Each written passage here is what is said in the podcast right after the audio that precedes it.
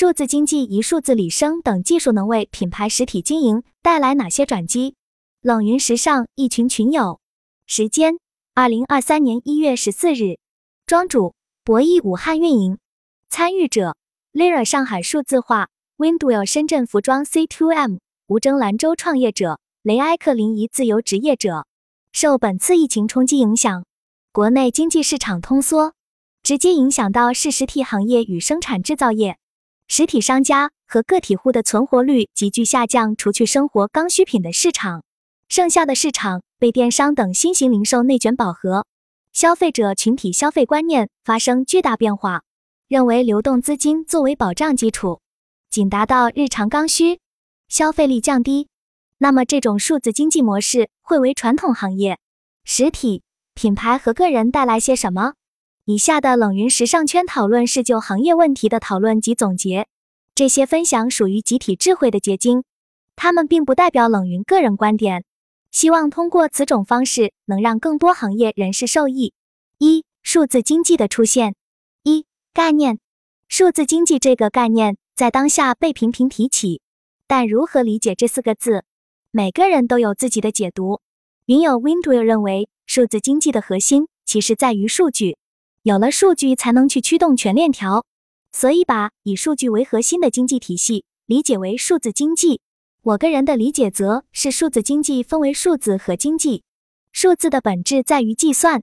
而数字经济的本质不是单一计算产品的价格，而是计算人的价值。在我们生活中，其实数字经济无处不在，比如 IP 的价值、品牌的营销、生活随处可见的二维码、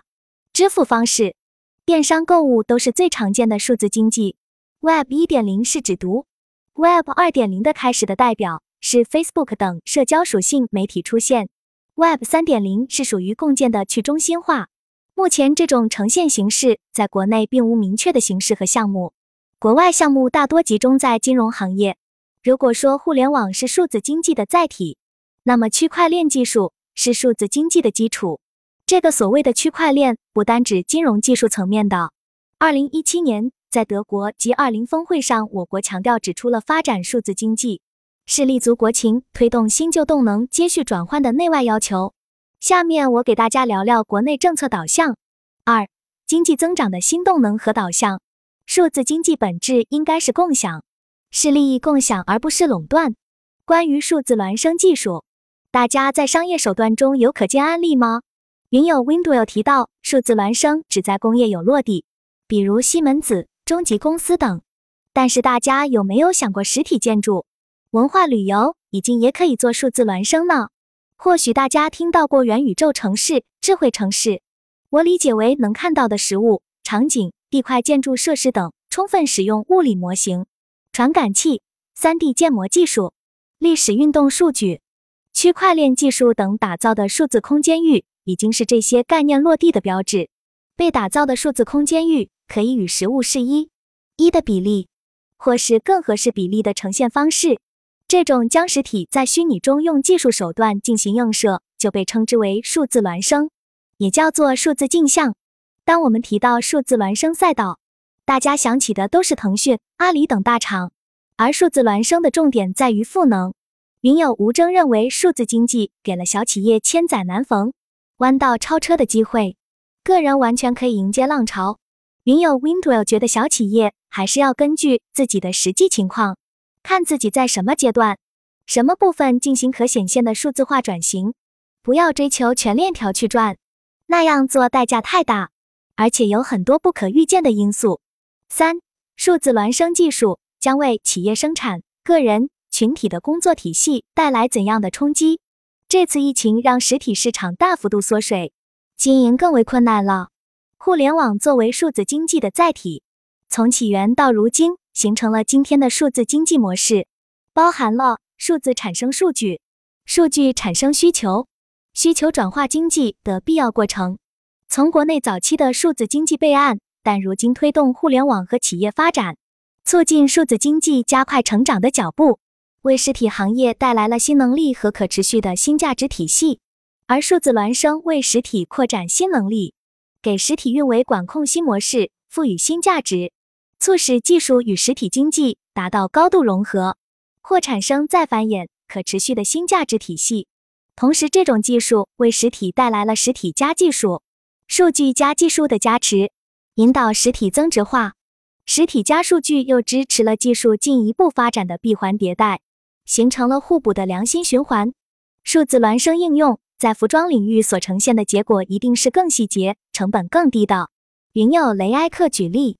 实体加技术，服装店加各媒体平台，然后数据加技术，点赞率、播放量类加平台数据分析，引导实体增值化，更好的内容输出，以及实体加数据。服装店依据实际数字调整发展，良性发展。二、数字孪生在经济模式中的站位与关系。一、场景打造技术出现，引入新型赛道模式。数字孪生技术的出现，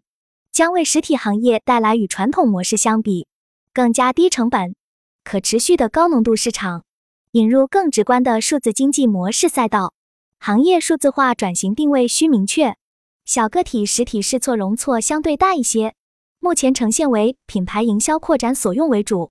二、传统行业的转型和实现可持续化的模式，赛道选择、定位、门槛、成本。新型的线上模式利用数字孪生赋能，带动线下的产品或 IP 的孵化，其中的难题和无法实现的点在哪里？云友雷埃克认为，问题是线上和实体完全不一样，衡量标准不清醒。很难界定“孪生”二字。云友吴征认为难点是技术，现在的技术发展是否能够匹配我们对于技术的期望？技术是核心，如果没有技术，那么一切都是空谈和幻想。在我看来，数字孪生技术目前应用比较好的是凯迪拉克营销商在云端空间打造的一套云看车服务，整体云端空间一一的模型和细节建模。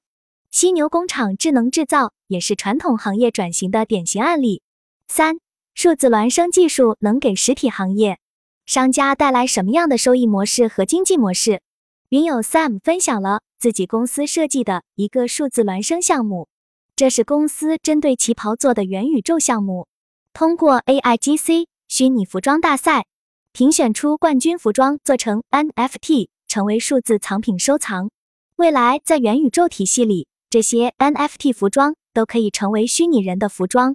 同时也有可能会把它做成线下服装。云友 Lira 则分享了宝马汽车超级虚拟生产工厂陆续成型，这类虚拟生产工厂的方式可以迁移到鞋服业进行尝试。三案例摘取剖析引入思考，各类项目涉及行业高度不一致，国内主要运作在工业数字孪生技术为主，相对成熟项目案例。数字化自动化流水生产，西门子、犀牛、全息项目，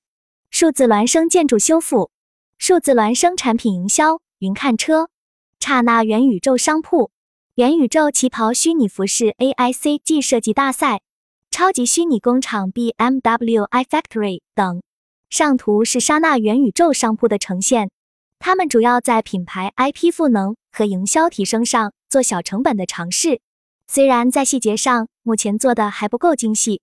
但很多品牌已经把这个变成一种广告位的方式了，因为他们有巨大的生态和流量驱动，而数字孪生也会是元宇宙的基础，两者呈现起来比较类似。我觉得从目前的基础技术上，数字孪生可以为小实体带来一些新的经济模式，像虚拟服饰运用，虽然它根本不是穿在人身上的，是通过 AI 合成技术。穿在虚拟数字人身上，但由此可以引申出虚拟服装展览会、虚拟服饰设计师等新趋势。